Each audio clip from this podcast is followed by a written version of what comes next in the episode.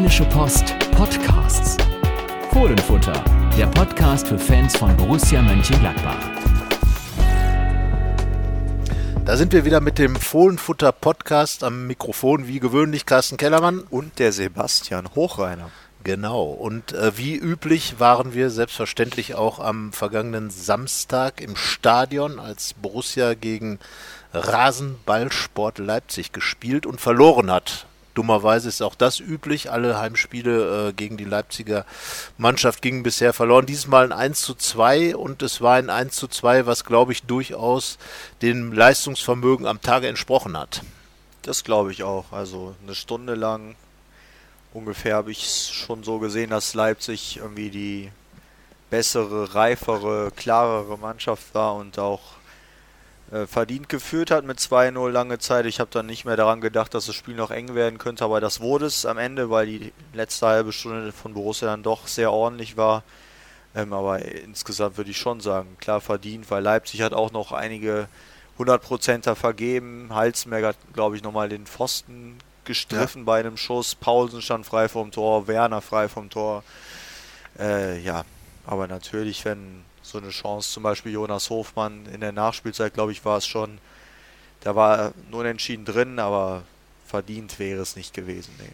Ja, das äh, ist insgesamt, glaube ich, dann auch die Botschaft. Nichtsdestotrotz, aufgrund der möglichen Chancen zum Ende wäre eben noch dieses Unentschieden möglich gewesen, weswegen Christoph Kramer gesagt hat, dass er schon, dass er sich schwarz geärgert hat äh, über das Ergebnis. Na klar, die vierte Heimniederlage äh, im sechsten Heimspiel äh, seit dem 2 zu 0 gegen Augsburg, was jetzt schon wirklich unendlich lange zurückliegen scheint. Der letzte Heimsieg, ähm, sechs Spiele im Borussia Park nicht gewonnen. Ähm, das ist schon eine, eine ziemliche Hausnummer Hausnummer natürlich ein Riesenproblem, das Borussia hat. Denn äh, auch gegen eine Spitzenmannschaft wie Leipzig tut natürlich gerade eine Heimnieder Heimniederlage weh. Und ja, das sind die Punkte, die letzten Endes im Europarennen natürlich fehlen. Und ähm, Borussia ist sich treu geblieben, du hast schon gesagt, das eine Tor, Alassane Player hat es geschossen, das zwölfte Saisontor. Eigentlich eine gute Bilanz, aber auch bei ihm drei, drei halt nur in der Rückrunde. Es ist irgendwie, ähm, ja, kommt Borussia nicht in die Pötte. Der Wurm ist drin, gerade vom Tor und gerade im Borussia Park, das stimmt. Also natürlich waren die Gegner jetzt auch nicht die schlechtesten, wenn man Leipzig hatte, Bayern hatte, Bremen in einer starken Phase. Ähm, also da kann man schon ein paar Punkte liegen lassen, aber wenn man dann wirklich sechs Spiele in Folge zu Hause nicht gewinnt, also und dann aber noch Fünfter ist, das ist ja ein, die eigentliche Überraschung. Das ist ja so man fragt sich jetzt auf der einen Seite, wo stünde Borussia, wenn es diese Heimserie jetzt nicht gäbe, aber man fragt sich auch, wo stünde Borussia, wenn es die erste Heimserie nicht gäbe, als man alle Spiele gewonnen hat. Also das ist schon beides verwunderlich, aber so sagt, deswegen sagt man ja auch am Ende nach 34 Spieltagen, die Tabelle würde nie lügen. Tja. Und so wird es dann auch diesmal abwarten, was passiert. Aber klar, da diese Heimschwäche jetzt so unerklärbar sie ist, so schlecht ist sie für Borussia. Ja, und das ist ja genau die Sache, ähm, erklärbar vielleicht in dem Sinne, wie es Max Ewald gesagt hat, äh, der äh, nochmal darauf hingewiesen hat, dass natürlich in der von dir schon angesprochenen Siegesheimserie mit äh, insgesamt neun Heimsiegen in Folge in dieser Saison ähm, irgendwie auch immer zur rechten Zeit äh, das rechte Tor gefallen ist, sage ich mal. Die, äh, da gingen dann auch Dinge rein, die, die jetzt gerade halt nicht reingehen. Das ist eben der Unterschied. So einen wie Jonas Hofmann hatte oder Patrick Herrmann, der am langen Pfosten knapp den, äh, von, den Chip von Christoph Kramer verpasst hat. Das waren halt Dinger, die sind in der Hinrunde einfach noch reingegangen und so gab es dann auch die Siege gegen Düsseldorf, gegen Nürnberg, gegen Stuttgart, die am Ende relativ klar ausfielen, obwohl auch Elfmeter verschossen wurden, mega Chancen verballert wurden und ähm, ja, man kriegte kein Gegentor und schoss halt auch mehr als ein Tor. Und, und dieses eine Tor ähm, in der Rückrunde, der Schnitt, das ist dann einfach manchmal zu wenig. Und gerade gegen eine Mannschaft wie Leipzig, die ja für ihre Verhältnisse ja ein bisschen verschwenderisch war mit Chancen, aber dann doch genug konsequent war, einfach das Spiel zu gewinnen. Vor allem, wenn man fast immer momentan mit 0 zu 1 in Rückstand geht. Also Hannover hat man 1-0 geführt, in Mainz hat man 1-0 geführt, diese Spiele hat man auch gewonnen, aber sonst ist es schon lange her, dass Borussia mal in Führung war. Also da war das letzte Mal eben das Augsburg-Spiel. War Augsburg der. Nee, Schalke. Gegen Bremen. Gegen Bremen auch eine Führung gehabt, 1-0. Ja. Aber da, wo hat es halt nicht gereicht, es fehlt halt dann einfach die Konsequenz äh, aus diesen 1 zu 0. Man hat ja in Hannover auch lange gezittert. Und äh, da hat es dann geklappt. In Mainz hat es auch geklappt. Da fiel das Tor etwas später noch. Aber insgesamt ist es einfach zu wenig, nur ein Tor zu schießen. Und äh, das kommt, dann kommen jetzt auch sicherlich Gegner wie Hoffenheim, wie Dortmund. Da wird es auch nicht reichen mit einem Tor. Also da muss Borussia schon definitiv irgendwie dran arbeiten. Die Frage ist halt jetzt, wie bringt man es denen bei? In der Hinrunde hat es funktioniert. 36 Tore Tore geschossen, Schnitt bis, zur 20, bis zum 20. Spieltag von äh, 2,05 Toren, also doppelt so hoch als jetzt und das ist einfach wirklich unerklärlich, äh, wo, wo das einfach geblieben ist, äh, diese Sicherheit, diese Selbstverständlichkeit vor dem Tor. Ja, ich glaube einfach, dass momentan sehr viele Dinge im Kopf eine Rolle spielen. Ich finde halt diese Szene mit Jonas Hofmann ist so ein Paradebeispiel. Dass er erst da groß über einen Elfmeter oder nach einem Elfmeter schreit und die Arme hebt und sich mit dem Schiedsrichter befasst und gar nicht mehr sich aufs Spiel fokussiert und dann urplötzlich auf einmal der Ball vor seinen Füßen liegt und der dann äh, dem Orban den Ball auf den Bauch schießt. Das ist so eine Paradesituation für mich, wo man halt sieht, dass die Konzentration irgendwie abhanden gegangen ist, dass man sich auf viele andere Sachen konzentriert, dass der Druck auch größer ist, als man es selber wahrhaben wollte. Das ist halt nicht so einfach in den entscheidenden Spielen. Und momentan muss man sagen, ist Borussia da noch nicht so ganz gewappnet, auch wenn die äh, letzte halbe Stunde da schon ein spielerischer Fortschritt war. Deswegen muss man gucken. Also das wird eine sehr, sehr enge Sache in den letzten vier Spielen, wobei ich sage, sehr enge Sache insofern, dass die Europa League jetzt eigentlich nicht mehr gefährdet sein sollte fünf Punkte Vorsprung sind es, glaube ich, auf äh, die entscheidenden Plätze. Auf Rang 8, genau. Auf Rang 8. Das ist ja so dieses, dieses Horrorbild, was, was viele Fans noch haben, dass tatsächlich, nachdem man schon zehn Punkte Vorsprung auf Platz 4, auf äh, Platz 5 hatte, jetzt auch noch äh, äh die Plätze 5 äh, und 6 verspielt werden. 7 würde ja irgendwie so eine relativ große Ochsentour äh, mit drei Qualifikationsrunden bedeuten. Aber viele haben jetzt halt Angst, dass Platz 8 was ja im Borussen-Jargon eine Verbesserung zu Platz 9 der vergangenen Saison wäre, aber ich glaube, das würde keiner so sehen. Das ist echt so ein Horrording, aber ich glaube auch mit den fünf Punkten Vorsprung, ja, man muss ja nur noch eigentlich zwei Spiele von vieren dann auch gewinnen und dann ist man, glaube ich, sehr, sehr sicher dabei.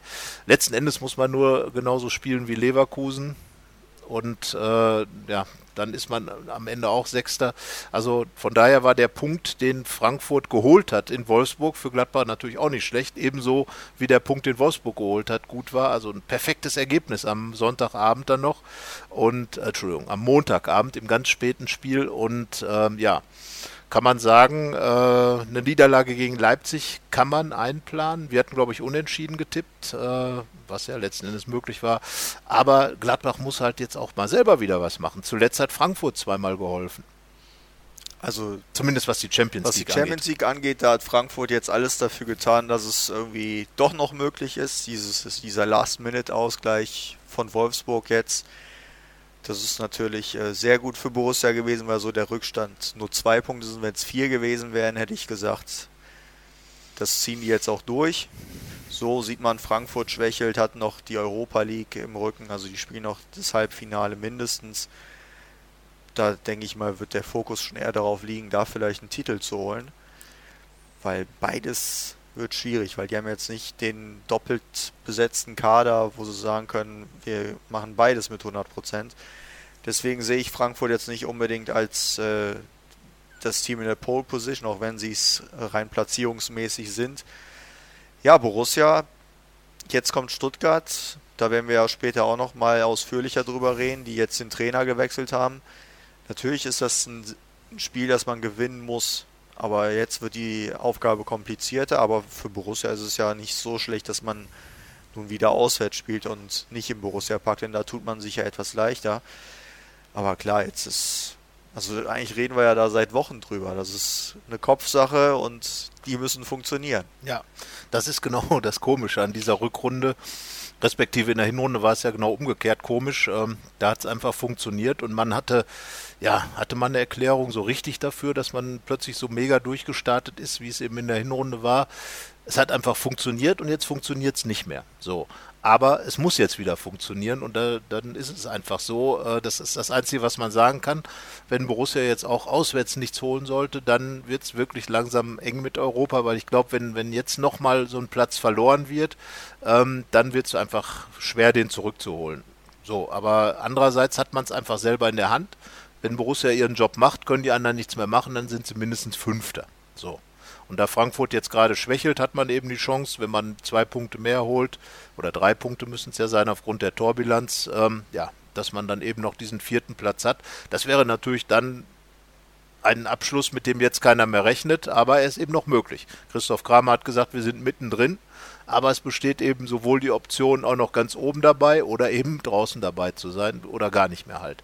Aber ja, also ich glaube auch, ähm, am Ende wird es um diesen vierten Platz noch gehen. Äh, den fünften, da muss ich jetzt mal sagen, muss man als Gladbach einfach jetzt voraussetzen. Also ja. mit fünf Punkten Vorsprung, vier Spiele vor Schluss, das noch zu verspielen, damit würde man wirklich äh, sagen, also ja, dann keine Ahnung, das, das wäre dieser Mannschaft einfach gar nicht würdig. Mit der Qualität, die da drin ist, die man auch in der letzten halben Stunde gegen Leipzig gesehen hat. Jetzt äh, mit zwei Mannschaften, die wirklich eine richtig schlechte Saison spielen, die auch gar nicht keinen Lauf haben da muss man einfach diese sechs Punkte holen, die dann für Platz fünf oder sechs ausreichen würden. Also alles andere ist in meinen Augen auch dann nicht diskutabel. Und äh, ja, Platz vier wird spannend. Und das ist ja irgendwie dieses ganz seltsam an der Saison, dass ja viele Leute im Umfeld, wenn du mit denen redest, dann denkst du ja, Gladbach ist gerade 15. oder 16. Also äh, kurz vor der Auflösung äh, implodiert gerade sowieso. Man, der Trainer ist schon mehr oder weniger nicht mehr da und, und, und, und. Also es ist eine ganz komische Situation um Borussia herum und dann wäre natürlich dieser vierte Platz ein extremes Statement. Ja, natürlich ist das Aktuellste immer das, was im Kopf präsent ist und die Rückrunde läuft halt ab dem 21. Spieltag alles andere als rund und trotzdem ist man halt noch in dieser Position. Das ist so ein bisschen das Verwunderliche. Das liegt halt auch daran, dass die Konkurrenz um die Champions League dann jetzt auch nicht mehr die ganz großen Punkte holt, weil wenn wir überlegen, vor vier Wochen Hoffenheim in Champions League Rennen hat da glaube ich keiner mehr vermutet, sondern da war halt die große Frage, ob die noch irgendwie in die Europa League kommen, aber es ging dann eher darum, dass sie da im, im, Nimmer, im Nimmerlandsland der der Nimmerlandsland ist, glaube ich, von Peter. Oder Im so. Niemandsland. Der Tabelle, Im ja. Niemandsland der Tabelle steht. Sankt Nimmerlandstag, Niemandsland und äh, Lummerland gibt es auch genau. noch. Genau, aber wir sind jetzt im Niemandsland, Niemandsland. Hoffenheim war im Niemandsland und jetzt sind sie auf einmal wieder dran, denn die vergangenen vier Spiele allesamt gewonnen, Torverhältnis 15 zu 3 in diesem Spiel. Das ist ein Statement. Also man sieht, wer da momentan die formstärkste Mannschaft ist. Und diese formstärkste Mannschaft, die kommt in gut zwei Wochen in den Borussia Park. Ich für meinen Teil sage, dass zwischen denen oder in diesem Spiel entschieden wird, wer in die Champions League kommt. Wenn Borussia gewinnt, dann schaffen sie es. Wenn Hoffenheim gewinnt, schaffen sie es. Ich denke, dass Frankfurt noch ein paar Punkte mehr liegen lassen wird. Ja, also die Möglichkeit besteht zumindest und ich glaube auch, dass Hoffenheim im Moment der Gegner ist, der den meisten Speed hat von hinten. Leverkusen ist ja auch sehr wankelmütig, hat sich auch ja. gegen Nürnberg doch verdammt schwer getan, glaube ich. Wobei natürlich äh, Gladbach auch noch nach Nürnberg fährt und das wird mit Sicherheit auch kein Spaziergang werden, vermutlicherweise. Aber die Hoffenheimer, die haben natürlich richtig Bock im Moment und das merkt man und Nagelsmann will natürlich, so wie Hacking auch, er wird ja auch nach der Saison dann äh, nicht mehr in Hoffenheimer sein und es steht ja auch schon fest, dass er dann in Leipzig sein wird. Also er will sich da natürlich auch bestmöglich verabschieden und das wäre natürlich die, die Champions League Teilnahme, ganz klar. Selbe Ziel hat Hacking auch und äh, das wird mal ein interessantes Spiel. Das Hinspiel 0 zu 0 ausgegangen. Äh, wir waren ja auch vor Ort, äh, haben vorher gedacht, das wird ein Tor reigen. Ähm, ja, dann wurde es ein 0 zu 0, aber der wirklich interessanten Art.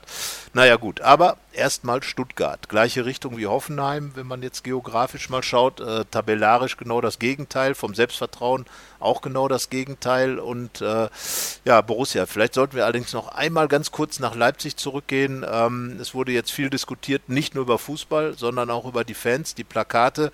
Ähm, du hast auch ganz klar gesagt, Beleidigungen sind keine, äh, sind, sind kein Protest. Ja, schade. Ich finde einfach, dass sowas im Fußballstadion nichts zu suchen hat. Das ist immer Also ich verstehe es nicht. Wenn man gegen etwas protestieren will, dann ist das auch völlig in Ordnung. Dann soll man das machen, dann soll man äh, seine Meinung über RB kundtun. Aber ich weiß nicht, warum das immer in Beleidigungen und ich weiß nicht, was enden muss. Also man kann, also jeder hat seine Meinung dazu. Ich finde es in Ordnung, weil RB scheint sich ja an die Regeln zu halten, sonst würde die DFL da einschreiten. Ich bin da auch nicht so ein Traditionalist, wie es die Fans sind, was ja auch völlig in Ordnung ist, wenn man Fan von Borussia ist, was halt einer der größten Traditionsvereine ist, dann ist klar, dass man sich von solchen Clubs wie RB Leipzig bedroht fühlt. Ist auch in Ordnung, wenn man da protestiert, aber dann soll man das auf einer Ebene belassen, die halt nicht einfach persönlich wird oder auch, ich weiß nicht, die Polizei wurde da mit reingenommen. Also es muss ja alles nicht sein, weil am Ende bleibt nur das hängen, dass man eben da Beleidigungen getätigt hat und der Protest an sich, der ja irgendwie eine Diskussion herbeiführen soll, am besten sogar äh, irgendwelche Einschränkungen für diese Clubs, das passiert dann nicht, weil das Einzige, was dann passiert, ist, dass es, weiß ich, Geldstrafen für die Vereine gibt, für den Verein gibt oder vielleicht persönliche Strafen für die Fans. Und also das ist ja vollkommen am Ziel vorbei. Ich verstehe es ja nicht. Also da nach wie vor, da, das werde ich auch, glaube ich, nie verstehen. Ich glaube, das ist auch ein sehr spezieller Ansatz äh, der Fans, sich da, da hervorzutun. Und äh, ich sehe es genauso. Also klar, RB ist sicherlich ein, ein Konstrukt, mit dem man als Traditionalist seine Probleme haben kann. Äh, ich schaue da lieber auf den Fußball. Ich finde, dass Leipzig eine klasse Mannschaft hat, die das auch im Borussia Park gezeigt hat, ihre Qualität. Ähm, Leipzig ist eine Fußballstadt, auch wenn natürlich RB ein Verein ist, der sozusagen zugekauft worden ist mit Marc Randstedt. Aber ja, die Art und Weise. Das ist immer das Entscheidende. Man redet über die Art und Weise, wie Borussia Fußball spielen soll. Man redet über die Art und Weise, man redet immer wieder auch über Benimmregeln. Und ähm, ich glaube, ein Fußballverein wie Borussia, der ein gewisses Niveau äh, hat und auch einfordert, äh, sollte dann auch von seinen Fans entsprechend vertreten werden. Und das passiert dann einfach nicht. Äh, wir haben eben über Offenheim gesprochen. Auch gegen Dietmar Hopp gab es schon oft diese persönlichen Beleidigungen als Mäzen von 1899 Offenheim. Und ja, also erschließt sich mir auch nicht. Es wird mir ohnehin zu viel negativ gesehen, das hast du ja auch geschrieben, immer nur protestiert gegen irgendwas.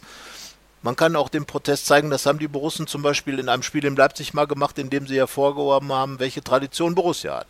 Das ja, ist doch das ein Ansatz zu sagen, Weg, ja, wir sind Borussia Mönchengladbach und wir haben es nicht nötig, einen Club äh, zu beleidigen oder, oder die Leute zu beleidigen, sondern wir sagen einfach, was wir haben fünf deutsche Meisterschaften, zwei UEFA-Pokale, drei Pokalsiege und, und, und, und, und, und die große Geschichte. Am 3. Mai wird ein ganzes Museum mit Borussia-Geschichte eröffnet, was unglaublich viel Tiefe hat in, in der Erzählstruktur und alles. Und weil es einfach so viele Geschichten gibt, vom Pfostenbruch über, über den Dosenwurf und keine Ahnung, was alles, Pokalsieg 95 als letzter Titel.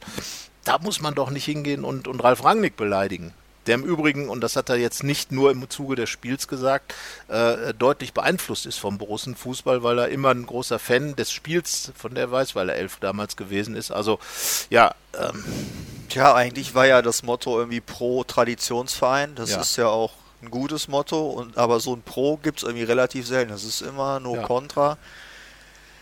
Paradebeispiel kenne ich noch aus meiner äh, Zeit auf Schalke. Da gab es das äh, Europa League Viertelfinale gegen Ajax Amsterdam. Und dann, das ging in die, in die Verlängerung und Schalke hat ein Tor in dieser Verlängerung geschossen, war in dem Moment halt weiter und die Fans fingen an mit Scheiß Ajax Amsterdam, wo man sich fragt, warum bitte? Man hat irgendwie gerade einen ganz tollen Moment und fängt an mit Scheiß Ajax Amsterdam. Gut, drei Minuten später hat Scheiß Ajax Amsterdam ein Tor geschossen. ja.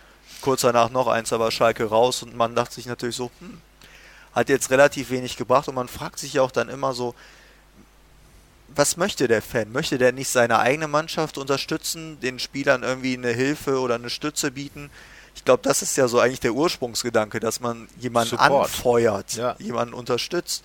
Und da muss man sich natürlich jetzt auch fragen, bei allem, bei aller Berechtigung dieser Protest hat, aber muss man das 19 Minuten lang in einem Spiel machen, wo es gerade im Endspurt um Europa geht?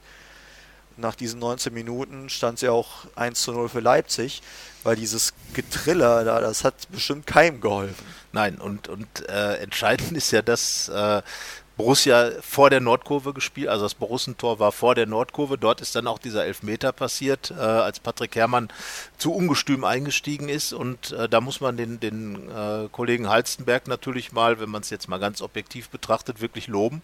Die Leute haben sich da wirklich alle Mühe gegeben, ihn äh, quasi aus dem Stadion zu brüllen. Und er hat den Elfmeter einfach reingeschossen. Und das ist natürlich das, wo man als, als Mannschaft, als Leipziger Mannschaft dann, finde ich, auch einfach das tut, worum es geht. Das ist doch die einzige Antwort. Und, und die gibt es dann halt. Und, und der Traditionsverein hat das Spiel gegen den Plastikverein, wie die Leute sagen, verloren. So. Was ist jetzt die Botschaft des Tages? Worum geht es im Fußball? Um dieses hier, was auf dem Platz passiert. Und ich glaube, ja, ob jetzt Gladbach das Spiel gewonnen hätte, wenn all diese Dinge mit den Plakaten, mit den Trillerpfeifen, mit irgendwas nicht passiert wären, ist die Frage. Sagt aber, ja auch keiner, dass sie wegen der Fans das Spiel verloren nein, haben. Das äh, eben, ne? Aber äh, ich glaube, es wäre einfach insgesamt eine andere Botschaft gewesen. So ist halt komplett. Äh, wurde vom Fanprojekt dann auch kritisiert, komplett äh, verschwunden hinter diesen Plakaten, was überhaupt gemeint war mit der Botschaft. Das Spiel ist auch dahinter verschwunden und das ist einfach schade. Das ist schade und dem Fußball, glaube ich, nicht zugetan.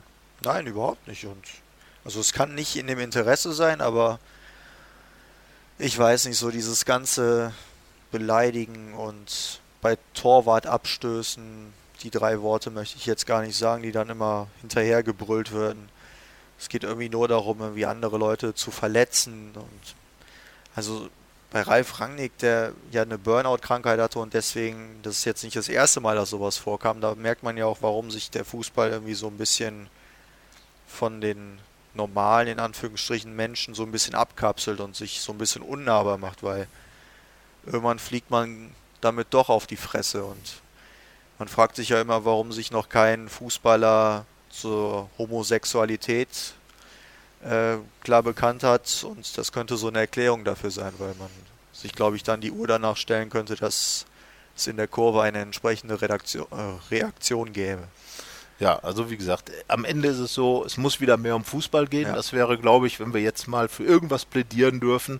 Jetzt werden wahrscheinlich viele Ultras wieder ähm, nicht ganz so einverstanden sein mit dem, was sie hier gehört haben, wenn sie es denn hören, aber es geht um Fußball. So, und wir reden ja auch hauptsächlich über Fußball und wenn man dann über diese Dinge reden muss, es war den ganzen äh, Ostertage in der Stadt dann eben das Thema, waren diese Plakate, war natürlich auch die Niederlage Borussias und ähm, wenn man da jetzt wieder anknüpft, dem sollte jetzt schon ein Auswärtssieg in Stuttgart folgen. Und Stuttgart, du hast es schon gesagt, hat einen neuen Trainer ähm, hochgeholt. Markus Weinziel ist krachend gescheitert, das muss man, glaube ich, so sagen. Und äh, schon wieder, er war ja auch mal in Gladbach im Gespräch. Jetzt kann man natürlich sagen, alles wäre vielleicht ganz anders gelaufen. Er ist damals zu Schalke gegangen und auf Schalke hat es auch nicht funktioniert. Ähm, jetzt auf Stuttgart oder in Stuttgart auch nicht. Und äh, ja, jetzt ist Herr Willig der Trainer. Und äh, tja. Ja, von Willig war in Stuttgart zuletzt nichts zu sehen. Also in Nein, Augsburg 0, 0 zu 6 ist ich glaube, das ist noch nicht allzu häufig passiert. Wobei Augsburg zuvor natürlich in Frankfurt gewonnen hat und das jetzt stimmt. plötzlich 9 zu 1 Tore nach der Entlassung von Manuel Baum gesammelt hat. Spricht für Martin Schmidt, den äh, Kumpel des künftigen Gladbach-Trainers Marco Rose. Die Mainzer Trainerschmiede. Die Mainzer Trainerschmiede. Da ist sie wieder. Aber der, ähm, ja, Andererseits bei Hüb Stevens auf Schalke hat der Trainerwechsel, glaube ich, 0,0 gebracht. und äh, jetzt ist halt die Frage, was passiert in Stuttgart? Wirklich gefährdet sind die ja eigentlich auch nicht, weil alle anderen irgendwie noch schlechter sind. Aber Platz 16 ist natürlich schon sehr gefährlich. Also der direkte, ja gut, Nürnberg ja, ist schon Stuttgart, nah ran. Stuttgart kann es schon noch schaffen. Ne? Kann es also schon noch schaffen. Schalke, Schalke, Schalke, Schalke holt eher, nicht mehr so viele Punkte. Schalke. Und äh, ich glaube, das sind jetzt vier vier oder sechs, die so Rückstand haben, also auf jeden Fall zwei Spiele. Äh, Nürnberg spielt jetzt in München, das heißt, Stuttgart wird am Wochenende nicht auf Platz 17 rutschen, egal was passiert. Ja. Also beziehungsweise egal was Stuttgart selbst macht. Ich denke jetzt nicht, dass Nürnberg in München gewinnen wird. Ähm, mhm. Von daher ist es für Stuttgart schon mal eine etwas komfortable Situation, aber ich meine, diese Mannschaft die ist ja überhaupt nicht bereit für einen Abstiegskampf. Und äh, das muss sich Borussia auch zu Nutzen machen. Da gibt's, da kann auch der Trainerwechsel keine Ausrede sein. Das ist ein Spiel, das man gewinnen muss, um jeden Preis. Und ähm, Feierstimmung ist in Stuttgart mit dem Frühlingsfest und diese Feierstimmung sollte Borussia da schon mit nach Hause nehmen. Alles andere wäre wenig akzeptabel. Ja, und, und wie gesagt, das Ausrede kann man eigentlich keine finden, weil ja, es sind die letzten vier Spiele. Es geht ganz klar äh, um die Champions League, das haben die Spieler auch gesagt. Es geht darum, Dieter Hecking vernünftigen Abschied zu bereiten. Es geht darum, Lars Stindl, wir haben das im, im letzten Podcast auch schon gesagt, dem verletzten Kapitän irgendwie Europa zu kredenzen sozusagen. Und äh, ja, abgesehen davon, Hinspiel gegen Stuttgart war ein klares 3 zu 0.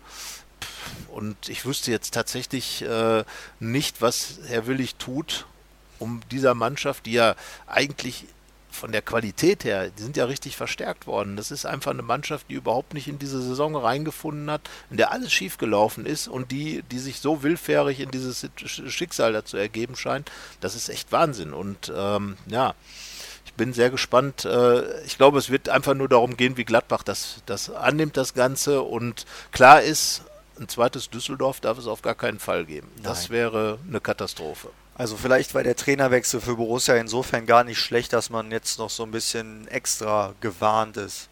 Dass man auf jeden Fall zu leicht in dieses Spiel reingeht, weil man hat es ja, die Spieler werden sicherlich schon häufiger erlebt haben, dass so ein Trainerwechsel irgendwie doch was bewirken kann, ob sie es jetzt an der eigenen Haut erfahren haben oder dass dann der Gegner doch auf einmal ein bisschen stärker war als in der Woche vorher.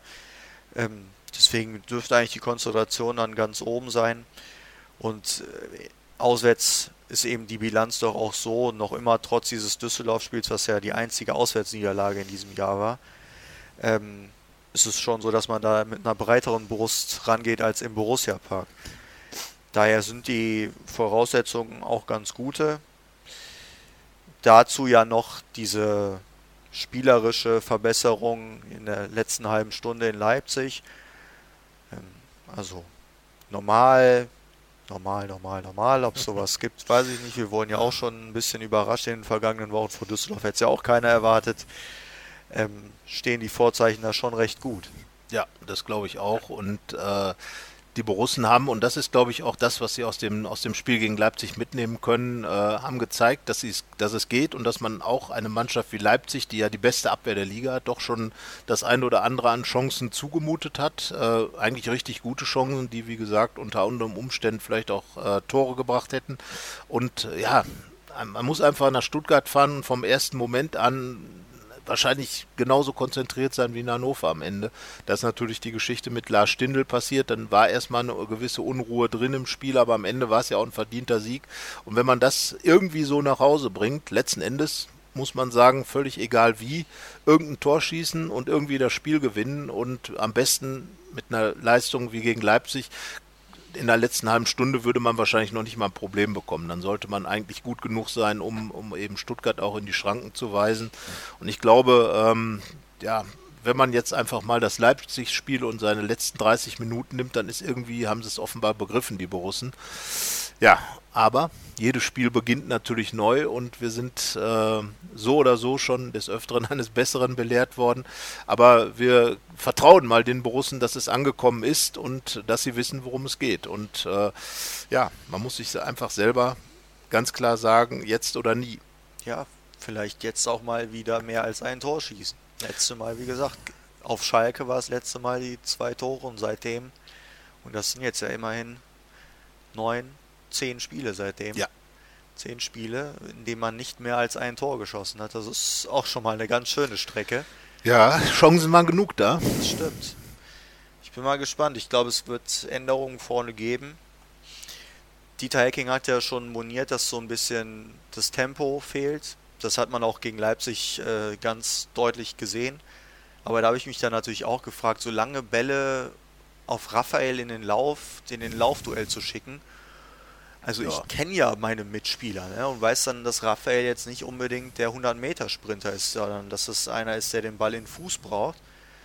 Da, da habe ich mich schon gefragt, was da so manchmal für Ideen entstehen. Und dann ist auch klar, dass es sich irgendwie so ein Eindruck breit macht, dass halt ein Geschwindigkeitsdefizit da ist. Aber klar, Plea ist jetzt auch nicht der größte Sprinter. Du hast halt mit Hermann und Hazard zwei schnelle Leute auf den Außen. Wobei ich ja noch immer sage, Hazard so als hängende Spitze, dann macht er auch noch ein Tor. Wäre ja mal ganz gut, wenn er wenigstens eins mal machen würde in, dieser, in diesem Jahr. Ja, also man könnte, äh, es gibt ja jetzt eine neue Alternative. Ibo Traoré ist zurückgekehrt, hat natürlich jetzt extrem lange Pause wieder gehabt. Zwei, eigentlich hat er ja die ganze Saison schon eine Pause gehabt, weil er erst dreimal in der Startelf gestanden hat. Lustigerweise auch beim 3 zu 0 gegen Stuttgart und dann beim 2 zu 0 äh, gegen Nürnberg.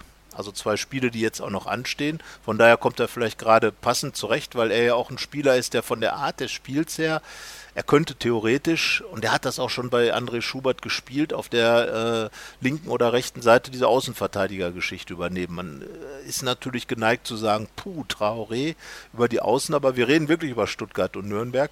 Oder man geht tatsächlich nochmal zurück auf ein 4-3-3, wo man dann eben auch klassisch mit diesen Außen spielt und dann im Zentrum äh, vielleicht mit Alassane Player, äh, Torgan Hazard, das ist, wäre eine Option, die man sich natürlich vorstellen kann. Aber auch auf dieser Außenbahnposition Position äh, kann man sich einen, Hazard, einen äh, Traoré vorstellen und dann eben äh, Torgan Hazard in die Mitte zu ziehen, neben Alassane Player oder Raphael. Ähm, das kann man sich ja aussuchen und ja, klar, lange Bälle auf Raphael äh, sind, ob hoch oder flach gespielt, eher nicht das Richtige, aber ich bin gespannt, wie, wie Dieter Hecking das lösen wird. Ähm, entscheidend ist, glaube ich, vor allem aber die Einstellung. Nochmal, äh, egal in welchem System, Zuletzt hat das 3-5-2 äh, gut funktioniert und äh, Florian Neuhaus hat jetzt auch aus dieser Position heraus, aus der 10er Position ein Tor vorbereitet. Also wahrscheinlich würde ich auch nichts ändern und dann aber nur darüber nachdenken, ob man vielleicht einen Ibo Traoré damit einbauen kann, über die Seite kommen lässt und, und Hazard dann nach vorne und dann eben gucken, ob man jetzt mit Player, der gerade sein Tor geschossen hat, zwölf Saisontore, so viele haben nicht viele geschossen in den letzten zehn Jahren für Gladbach, also Vielleicht hat er sich jetzt für die letzten Spiele nochmal was vorgenommen. Auch für ihn gilt mehr noch als für Torgan Hazard sich zu empfehlen für den neuen Trainer, für Marco Rose. Man darf gespannt sein, was Dieter Ecking sich da jetzt überlegt. Ja, Player, das ist auch so ein Thema hin und her gerissen irgendwie. Also man hat ja auch gegen Freiburg hat er getroffen, da dachte man, jetzt kommt was. Dann kam, kam wieder eine richtige Delle. Jetzt hat er wieder getroffen und man denkt, jetzt kommt was. Man merkt einfach, dass er ein Spieler ist, der total abhängig davon ist, was seine Mitspieler machen, dass sie ihn halt füttern. Und da hat es halt zuletzt relativ wenige Gelegenheiten für ihn gegeben, weil er ist jetzt nicht der Lewandowski, der, der das alles dann, der irgendwann sagt, so, ich mach's jetzt mal selber. Natürlich hat er so seine Momente, wo er mal von außen nach innen zieht und den Schlenzer versucht, aber irgendwie ist das momentan nicht zielführend. So hat er ja schon länger kein Tor mehr gemacht, sondern das waren jetzt alles Strafraumtore, die er in der Rückrunde gemacht hat. Gegen Leverkusen, in, äh, gegen Freiburg und jetzt auch gegen Leipzig. Leipzig, natürlich. Ähm, deswegen, das muss man halt hinkriegen, dass man ihn in, im Strafraum in Szene setzt und da sage ich ja, Hazard als sehr agiler Spieler drumherum, sucht sich seine Räume selbst, ist schnell, kann auch mal geschickt werden, kann dann halt auch mal den Querpass auf, auf Player spielen. Das wäre, glaube ich, jetzt gerade so äh, die ganz richtige Variante, dass man eben weniger Statik hat, sondern wirklich so einen unberechenbaren Wirbler da vorne. Also ich glaube, das wäre eine ganz gute Variante, zumal Hazard ja auch leistungsmäßig jetzt schon sich gesteigert hat, aber ihm fehlt halt einfach dieses Tor. Ja. Grundsätzlich bin ich da auch äh, gespannt. Wir haben ja lange auf Veränderungen von Dieter Hecking gewartet. Lange vergebens, dann irgendwann ist es passiert und jetzt ähm, ist natürlich die Frage, wie viel ändert man dann, aber jetzt hat ja auch Oskar Wendt in der Schlussphase in Leipzig gespielt und hat ja auch gezeigt, dass, es, dass er die Position ähnlich gut spielen kann wie den klassischen Linksverteidiger in der Viererkette. Deswegen, das könnte auch für mich eine Variante sein, wenn es halt heißt, Ibrahima Traoré ist noch zu früh für die Startelf. Ja, also das ist auch dann wahrscheinlich die wahrscheinlichere Variante, weil äh, Traoré eben doch sehr, sehr lange gefehlt hat und kaum äh, gespielt hat in dieser Saison. Aber ihn jetzt auf der Bank zu haben als Option ist natürlich auch für gerade als äh, jemand, der dann am Ende nochmal was aufmischen kann, sicherlich optimal mal, mal wirklich jetzt nochmal spannend, ob Dieter Hecking sich sagt, ja, also das äh, 3-5-2 hat uns jetzt zuletzt stabilisiert oder aber vielleicht wieder sagt, mit dem 4-3-3 habe ich jetzt mit Traoré wieder eine andere Option, wo ich dann das auch wieder einsetzen kann. Also beide Varianten, wie gesagt, sind, sind denkbar, aber die wahrscheinlichste ist eigentlich dann, sage ich jetzt mal, dass auch ein, äh, dass der Wendt dann quasi auf die linke Seite rückt und Hazard nach vorne. Vielleicht anstelle Raphaels, der ja auch aus einer langen Verletzung herausgekommen gekommen ist. Andererseits gegen Stuttgart hat er sein erstes Saisontor geschossen. Also als Joker. Als Joker. Ja. Also von daher und von der Bank dann noch mit Raphael, mit ähm, ähm, mit Traoré, der, der natürlich auch für Patrick Herrmann in die Mannschaft kommen könnte und dann, so wie es jetzt auch gegen, äh, gegen Leipzig war, äh, und dann mit Wendt zusammen die Flügel bearbeiten könnte, ähm, hat es auch schon gegeben. Also viele, viele Optionen sind denkbar und das ist natürlich das, was äh, Dieter Hecking dann auch in die Karten spielt. Er kann Stuttgart schon ein bisschen überraschen, weil es ist einfach ein Riesenunterschied, ob man mit Traoré oder Herrmann oder Wendt oder Traoré spielt oder ob Torgan Hazard eben vorne im Zentrum ist, weil die Geschwindigkeit einfach, äh, ja, das ist jetzt vielleicht blöd, aber fast verdoppelt wird, die dann vorne vorhanden ist. Und äh, vielleicht würde es Torgan Hazard auch gut tun, weil er einfach wieder ein bisschen näher am Tor dran ist und dann vielleicht auch mal in andere Abschlusssituationen kommt. Und ja, Player ist bei 12, Hazard bei 9 und äh, ich glaube, diese zweistellige Torbilanz, äh, das ist schon das, was ihn fuchsen würde, wenn er sie nicht schaffen würde. Also ein ganzes Halbjahr ohne Tor zu bleiben, das wäre schon... Torgan Hazard, puh. Das wäre eine Ansage. Ja, äh, ja, eine sehr unfreiwillige. Ja, hintenrum, äh, wir gehen mal davon aus, dass im Tor Tobias Sippel steht. Nein. Okay, immer noch Jan Sommer, äh, der auch, äh, ja, der konnte gegen Leipzig natürlich nicht viel machen an den Toren, hat, ja, ordentlich gehalten wie immer. Ja, eine Chance von Timo Werner ja. hat er entschärfen müssen, aber, entschärft, aber haben ihn auch, glaube ich, schon vor größere Aufgaben gestellt stimmt, in dieser ja. Saison. Für Tino, Timo Werner eher äh, Timo Werner eher untypisch. ja, das war jetzt wirklich freudsch. Naja, aber ähm, ja, Jan Sommer wird im Tor stehen. Wir haben uns darauf geeinigt und ich glaube, wir bleiben dann auch wirklich bei diesem 3-5-2. Ähm, die Frage sagen, ist, ja. ob Nico Elvedi zurückkehrt. Äh, es hörte sich jetzt nicht nach einer ganz langwierigen Geschichte ja, an. Mal. Man Schwere Prellung kann schon kann mal. schnell gehen, kann sich aber ein bisschen hinziehen. Also so ein bisschen Ginter Strobel, Janschke. Ja, ich meine, Toni Janschke auf dem Feld zu haben, ist ja jetzt auch nicht Nein, die glaub, allerschlimmste Variante. Er hat es auch gegen Leipzig gut gemacht. Genau, ja. Ist in die Zweikämpfe gut reingekommen, ist eigentlich äh, nicht überlaufen worden, äh, insbesondere. Das waren dann eher Matthias Ginter und, und Tobias Strobel, denen das gerade beim 0 zu 2 passiert ist. Also Toni Janschke macht einen sehr aufgeräumten Eindruck und wie gesagt, wahrscheinlich, wenn Elvi wieder bereit ist, wird er spielen, aber mit Toni Janschke ist man da top aufgestellt. Und ja, auf der 6 haben wir dann Christoph Kramer, der zu den richtig Guten gegen Leipzig gehört hat, viel, viel gemacht und war auch, finde ich, aktiv der laufstärkste Borussia, hat viele Bälle gefordert gehabt ganz intelligent hinten auch die Löcher gestopft. Also ja, da gibt es jetzt, glaube ich, für die nächsten Spiele auch gar keine Alternative zu sagen, Kramer spielt da. Ja, ich finde, das funktioniert sehr gut da so, eher im Zusammenspiel mit Dennis ja. Zakaria. Ist das jetzt eine Doppelsechs oder nicht? Man, man nein, hat das ja immer so ein bisschen. Es ist eine also Dennis Sechs Zakaria der ist eine ist 8,5. Für mich keine 6. Der ist. Nein, nein, vom Typ her nicht, klar. Nee, nicht vom Typ, auch von der Position her. Der ist ja irgendwie überall. Zwischen. Ja, ja, er ist. Also er ist ja dann auch mal kurz Künstler. der Libero ja. und dann taucht er auf den Außen auf und versucht eine Flanke zu spielen. Also irgendwie. Ist er, hat er irgendwie ein Leibchen an und spielt freier Mann. Ja, genau. Also Dieter Hecking lässt sich immer was einfallen. In der Hinrunde war es der links von links stürmende Mittelstürmer und jetzt ist es der, der, das gelbe Leibchen für Dennis ja, Zakaria, das, der freie Mann. Wie gesagt, das finde ich schon, dass das funktioniert. Ja. Gerade Dennis Zakaria, wir haben ja jetzt schon ein paar Mal darüber gesprochen, dass er so aus dem Mittelfeld der Gewinner der Rückrunde ja. ist. Und äh, jetzt gegen Leipzig hat man es ja nochmal gesehen. Also Konter von Leipzig und dann ist Timo Werner eigentlich schon frei durch. Ist jetzt nicht der allerlangsamste Spieler. Nein, nicht wirklich. Und da kommt dann äh, Dennis Zakaria mit seinen zwei Meter Storchbein dann noch hinterher. Ja, das war sehr stark. Das ist schon äh, keine ganz schlechte Aktion gewesen. Und auch sonst, er gewinnt unheimlich viele Bälle.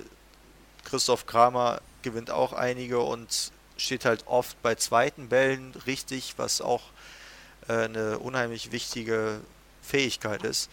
Deswegen funktioniert es da schon und das, das äh, Zentrum ist momentan auch dicht. Also wenn man jetzt die beiden Tore gegen Leipzig sieht, Die sind ja auch über außen gefallen. Ja. Und vorher Hannover zu null gegen Bremen, Tor nach einer Flanke. Also das Zentrum ist dicht mit den beiden. Deswegen wird es da überhaupt keinen Anlass geben Nein. zu wechseln. Nein, also äh, gerade diese, diese flatterige Position von, von Dennis Zakaria, ähm, der finde ich auch äh, so, äh, er hat immer noch seine flatterhaften Momente und, und hat natürlich auch so ein paar Aktionen, wo man sich denkt, so, boah, was macht denn der jetzt? Ja, Passspiel Ähm, ist noch immer manchmal ein rotes Tuch. Das genau, aber er ist einfach mit dem Herzen bei der Sache und das ist das Entscheidende und das ist auch was, was zum Beispiel für Patrick Herrmann spricht, der gegen Leipzig, wie gesagt, diesen Elfmeter verursacht hat. Und da muss ich ihm dann auch widersprechen. Ich glaube, es war auch völlig zu Recht Ja. gepfiffen worden. Also er ist da einfach äh, unglücklich reingegangen in diese Aktion und es war einfach im Strafraum und ja, da merkt man dann vielleicht auch, dass er nicht von Haus aus Verteidiger ist, sondern jemand, der diese Rolle jetzt gut, aber eben nicht von Haus aus spielt und äh, andererseits hat er aber nach vorne dann richtig äh, äh, einige Dinge gemacht, war fast an allen gefährlichen Aktionen am Ende beteiligt, hat fast noch selber das 2-2 gemacht und ich glaube, dass er im Moment wirklich auch neben Zakaria einer äh, der Gewinner dieser ganzen äh, Geschichte ist, weil er einfach ähm, wieder richtig drin ist im Team und, und gezeigt hat, kämpft ja auch noch um seinen Vertrag. Vielleicht passiert da diese Woche ja sogar noch macht man was, man weiß es nicht. Also so richtig schlau wird man nicht aus dem, was gesagt wird, aber irgendwie ist man schon so schlau, dass man, glaube ich, sagen kann, dass alle irgendwie verlängern wollen. Ja. So, und auch zu Recht, weil Patrick Herrmann ist ein Borusse, den, den man auch als äh, gut, glaube ich, auch als Marco Rose in einer Mannschaft haben kann, weil er eben auch Joker-Qualitäten hat aufgrund seiner Einstellung. Und im Moment ist er eben mehr als ein Joker und bleibt das auch in Stuttgart. Und er ist ja auch keiner, der jetzt zu Max Eber geht und sagt, ich hätte gern 5 Millionen Jahresgehalt. Also Nein, er wird höchstens sechs fordern. deswegen das, das ganze Paket äh, lädt ja förmlich zur Ja. Vertragsverlängerung von ein. beiden Seiten. Also Patrick Herrmann ist eben, wir haben ja äh, vergangene Woche mit ihm das Interview gehabt, er ist einfach jemand, wo man bei jedem Satz merkt, dass er Borussia ist. Er hat sich auch gut verkauft, hat also wirklich die Klaviatur gut gespielt, hat das auf dem Spielfeld dann auch untermauert. Äh, dass Fehler passieren, äh, wenn man dann am Ende sie wieder ausgleicht, finde ich, spricht auch für einen Spieler. Somit haben wir die Seite dann auch besetzt und die andere Seite einigen wir uns erstmal auf Oscar Wendt wahrscheinlich. Ja. Ibo Traoré äh, wäre sicherlich der die verrücktere Lösung, also nicht verrückt im Sinne von ist der wahnsinnig, sondern einfach, weil da ein bisschen andere, äh, eine andere Note noch reinkommt, eine unberechenbarere Note. Aber äh, würde 4-3-3 gespielt, würde ich sagen, er kommt auf jeden Fall rein. Im äh, 3-5-2 glaube ich auch eher Oskar Wendt, der ja auch einen relativ großen Trieb nach vorne hat. Ja, und dann haben wir es davor, glaube ich, gibt es an Florian Neuhaus jetzt auch nicht zwangsläufig. Was Jonas Hofmann ist später auf der Ja, Position also- reingekommen. Florian Neuhaus hat gegen Leipzig jetzt ein ziemlich schwaches Spiel gemacht bis zu seiner Torvorlage, wurde ja auch nach, direkt nach der Torvorlage Ja. auch ausgewechselt. Wurde also Hacking übrigens auch für kritisiert. Ich sage einfach, Ja, äh, die Auswechslung war vorbereitet. eben, und, und, er hat auch ähm, wirklich kein gutes Spiel Nein, gemacht. also äh, die erste Halbzeit war richtig schlecht, glaube ich, und äh, viele Ballverluste auch, viele vertändelte Bälle, aber ich glaube, ähm, dass man ihn trotzdem auf dem Feld lassen sollte, weil er einfach jemand ist, der in dieser Position unheimlich viel Kreativität ausstrahlt. Weiß ich nicht. Also Jonas Hofmann zu bringen ist ja eigentlich auch nicht eine schlechte Variante. Und Nein. wen sollst du dafür rausnehmen? Sollst du einen Zakaria oder Kramer dafür Das rausnehmen? ist, äh, wie gesagt, da wird es eins zu eins gehen, Neuhaus oder Hofmann. Ja. Und äh, ja, das ist dann vielleicht so ein bisschen auch eine Glaubensfrage. Hofmann ist vielleicht der, der laufstärkere Spieler noch, der auch mehr Speed reinbringt natürlich. Und wenn man jetzt wirklich die Geschwindigkeit als Grundlage nimmt, müsste man sich für Hofmann entscheiden. Wenn man sagt, ein Florian Neuhaus hat dann wahrscheinlich die größere Produktivität, was äh, Abschlüsse und äh, auch Pässe zu Abschlüssen angeht. Ähm, in der Rückrunde hat Jonas Hofmann in der Beziehung noch gar nicht groß was auf die Reihe gekriegt, während, während Neuhaus schon ein Tor geschoss, äh, schon getroffen hat und, und auch vorbereitet hat. ja, da Ja. der Wurm bei Jonas Hofmann auch recht groß ist, Tja, der in seinem der- Spiel drin der- ist, der- würde ich da jetzt auch sagen, dass Neuhaus weiterhin spielen wird. Ja. Irgendwie Jonas Hofmann, das ist, das kann ich mir wirklich nicht erklären. Nein, Also, weil da er- funktioniert ja wirklich in der Rückrunde, beziehungsweise seit dem Leverkusen-Spiel hat er das 1-0 vorbereitet. Ja. Seitdem funktioniert ja nichts. Ja, und das ist wirklich seltsam, weil er einfach in dieser Hinrunde war ja wirklich das Bild dieses Aufschwungs in Gladbach. Hat wirklich diese Position, diese Achterposition großartig umgesetzt. Wenn man sich an das Spiel in München erinnert, der Ballgewinn am Strafraum der Bayern, dann direkt der Pass zu Stindl, das Tor. Das war einfach, das sind so Szenen, wo man sich denkt, ja, wo ist denn das jetzt? Was ist passiert, Junge? Und klar, er war zwischendurch verletzt, ist dadurch ein bisschen aus dem Rhythmus gekommen. Er hat das ja auch mal bei uns im Interview gesagt, dass das schon ein Problem ist, was er hat, wenn dann dann eben mal ein paar Spiele raus ist, wieder reinzukommen und immer wieder reinzukommen. Äh, in der Hinrunde ist er komplett immer da gewesen, hat nur einmal nicht gespielt, das war in Wolfsburg, weil der Trainer ihm eine Pause gegeben hat. Ansonsten ja, trotzdem, er hat den Vertrag jetzt verlängert. Ähm, er wird einer sein, auf dem Marco Rose bauen wird. Und, und er kann das jetzt aber auch nochmal zeigen, weil jetzt ist gerade die Phase, wo, finde ich, auch irgendwie Spieler geboren werden, die in der Zukunft dann auch eine, eine große Rolle für die Mannschaft spielen müssen. Wo man jetzt zeigen kann, Lars Stindl ist nicht da. Ähm, dann sind natürlich Spieler wie Jonas Hofmann, der auch schon eine gewisse Erfahrung mitbringt, gefragt, da auch mit einzuspringen, auch an der Stelle, an der Position, klar. Und wenn man jetzt, äh, sag ich mal, da sich ein bisschen in die, in die äh, Verantwortung reinstellt, dann wird man, wird das auch eine Botschaft an den neuen Trainer sein. Ja, wenn, aber wie gesagt, die Form ist halt momentan, spricht dagegen. Ja. Deswegen, puh, also ich glaube, er wird nicht ganz unglücklich sein, wenn bald Sommerpause ist. Ja.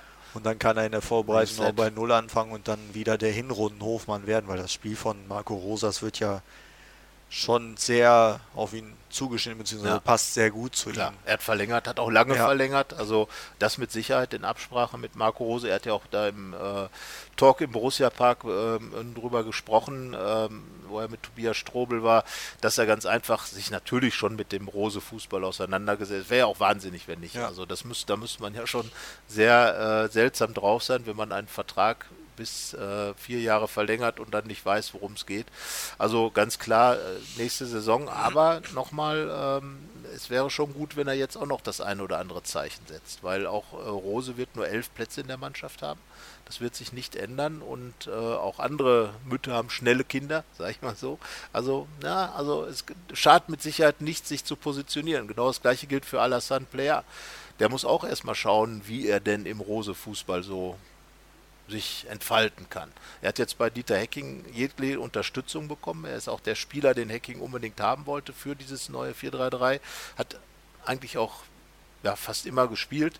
Und äh, ja, mal sehen. Ne? Auch da kann es nicht schaden, noch das eine oder andere Törchen zu machen, weil Torhelden sind nun mal Torhelden und die lässt man nicht gerne auf der Bank, egal wie ja. der Trainer heißt. Deswegen lassen wir ihn ja auch in Stuttgart spielen. Wir lassen ihn spielen. Wir lassen Neuhaus, haben wir jetzt nicht abschließend gesagt. Ja. Neuhaus bleibt drin. Genau. Und davor, jetzt kommt dann noch die Kardinalfrage, aber die haben wir eigentlich auch schon die beantwortet. Haben wir ja mit Hazard beantwortet. Genau, ja. weil Oscar Wendt spielt und dann muss Raphael auf die Bank und darf dann wieder als Joker, möglicher Joker-Torschütze mit nach Stuttgart reisen. Ja, und Hazard, ja, bisher seine längste Torkrise, die er mal hatte, gegen VfB Stuttgart beendet. Also Geschichte wiederholt sich oft im Fußball. Ja, der Fußball ist nicht Vielleicht ja auch dieses Mal. Ja, ja, was solche Sachen angeht, ist es wirklich sehr, sehr kurios, dass der Fußball immer wieder dasselbe macht. Ja. Also äh, deswegen wird es nicht verwundern, wie gesagt, Ivo Traoré gegen Stuttgart mit dabei gewesen, ähm, gewonnen. Torgan Nazat seine Torkrise gegen Stuttgart irgendwann mal beendet die Chance besteht. Und Raphael als Joker gegen Stuttgart getroffen im Hinspiel auch möglich. Also, ähm, und das zu Null, das wird Jan Sommer sicherlich interessieren. Es wäre das 13. Ja. An der 13 ist Borussia einmal schon gescheitert. Das war bei den Heimrekorden. Jan Sommer hat jetzt noch vier Möglichkeiten, die 13 zu halten. Äh, Peter Gulaschi hat es nicht geschafft, nochmal davon zu ziehen, ist weiterhin bei 15, weil Alassane Player ihm einen reingelegt hat. Und äh, ja, man darf tatsächlich gespannt sein, aber die Tipps, also ich sage 0 zu 2. Das, das hätte ich jetzt genau auch gesagt. Du darfst das ja auch sagen. Ja, dann mache ich das doch einfach. ja, also äh, ich, ich weiß gar nicht, was wir in unserem Tippspiel bei dem wir jetzt. Da waren wir 2-1 für Stuttgart, aber das ist einfach zu lange ja, her aber und Stuttgart hat, auch, seitdem äh, zu viel Mist genau. gebaut. Ja, ja, ja. Also da äh, hatten wir aber auch drin, dass Gladbach, ja, Bremen haben wir richtig getippt, Leipzig hatten wir unentschieden, dass Gladbach unentschieden gegen Leipzig spielt und ähm, Tja. wir ändern Hannover einfach. hatten wir halt natürlich einen Sieg. Ja, aber Gut. gegen Fortuna haben wir auch gesagt, dass sie gewinnen. Genau, also von daher. Das war knapp daneben. Ja, aber da sage ich jetzt mal, Gladbach muss jetzt Düsseldorf in Stuttgart ausgleichen. Genau. Dann wären wir wieder im Fahrwasser, dann wären wir nur noch bei minus zwei, ne, minus eins, weil wir ja nur einen Punkt dann falsch liegen würden, was das angeht. Und ähm, damit kommt dann die Rechnung mit der Champions League. Wir sind ja, Ja. tatsächlich am Ende mit Platz 4 geendet. Und äh, ja, also wir sind nicht ganz so, wenn, wenn jetzt in Stuttgart gewonnen wird, dann sind wir tatsächlich ein, nur einen Punkt auf Differenz. Ja, und sonst mal gucken, was passiert. Frankfurt spielt gegen Hertha. Die phasenschwächste Mannschaft der Liga. Also ja, auch die, Trainerwechsel vereinbart. da passiert momentan nicht viel Gutes. Deswegen die Wahrscheinlichkeit eines Frankfurt-Siegs ist schon relativ hoch. Aber die Eintracht hat in den vergangenen Wochen gezeigt, dass sie in der Liga schon in der Lage sind, noch das eine oder andere überraschend liegen zu lassen. Und Hoffenheim spielt gegen Wolfsburg. Ich glaube, da kann man, also ich rechne da mit dem nächsten Hoffenheim-Sieg. Ja, Das heißt, äh, Borussia ist auch unter Druck. sollte das schon Herr gewinnen. Kramer hat gesagt, also Christoph Kramer, dass äh, er keinen Druck verspürt. Er sollte es, Ja, weil er ist da. Und ja, dieser fünfte Platz und dieser sechste Platz Minimum sollte nicht verspielt werden. genau. Und das ist der Druck, den wir jetzt auf Borussia setzen. Also Europa ist Pflicht und die große, große Champions League Chance, die noch besteht, weil Frankfurt nicht alles gewinnen wird, sollte man zumindest mal ansatzweise nutzen. Genau. Das ist unsere frohe Botschaft nach dem Osterfest. äh, ist ja auch gut, wenn man dann nachträglich noch irgendwelche Botschaften vermitteln kann, weil dann geht es auch nicht unter in der Masse der Botschaften. Genau. Und äh, ja, ansonsten wünschen wir euch natürlich äh, viel Spaß beim Fußball gucken, beim Borussia gucken auch. Und äh, das war jetzt gemein, oder? Nein. Und vor allem am besten immer das Team unterstützen und Ja. nicht Genau. So. In Stuttgart gibt es da irgendwas zu meckern als Fan? Eigentlich nicht. Ist auch ein du, Traditionsverein. wenn ich jetzt haben Nein den Brustring, sage, aber haben den Brustring auf dem. Trikot, sehr traditionell. Äh, wollen wir es nicht beschwören, einfach Borussia unterstützen, ja, wenn ihr Fans seid, wenn ihr zu Borussia haltet. werden viele da sein, wie Sicher. üblich. Es ist eine Gegend, in der es viele Gladbach-Fans gibt und von daher sagen wir mal, es wird mit Sicherheit nicht das schönste Spiel, aber eines, in dem Gladbach mit den Tugenden, die wir angesprochen haben, erfolgreich sein kann. Jawohl. Und ansonsten hören wir uns dann nächste Woche wieder. Wir sind übrigens nicht im Stadion, das übernimmt der Kollege. Georg Arment wird da sein. Und, Aber wir äh, gucken es uns natürlich ja, äh, intensiv tatsächlich an. auf Sky werden wir das verfolgen und äh, trotzdem darüber schwatzen können. Genau. Aber vielleicht hat Georg dann ja auch ein paar Minuten Zeit, seine Eindrücke aus Stuttgart zu übermitteln. Wir werden auf jeden Fall von ihm lesen, wie es gewesen ist und äh, ja, wünschen ihm dann viel Spaß im Ländle Genau, und äh, werden dann uns äh, trotzdem auf das Spiel freuen. korrekt. In diesem Sinne, Bis nächste ein Woche. sportverbundenes Vergnügen. Jawohl. Bis Bis dahin. dann. Tschüss. Ciao. Mehr bei uns im Netz www.rp-online.de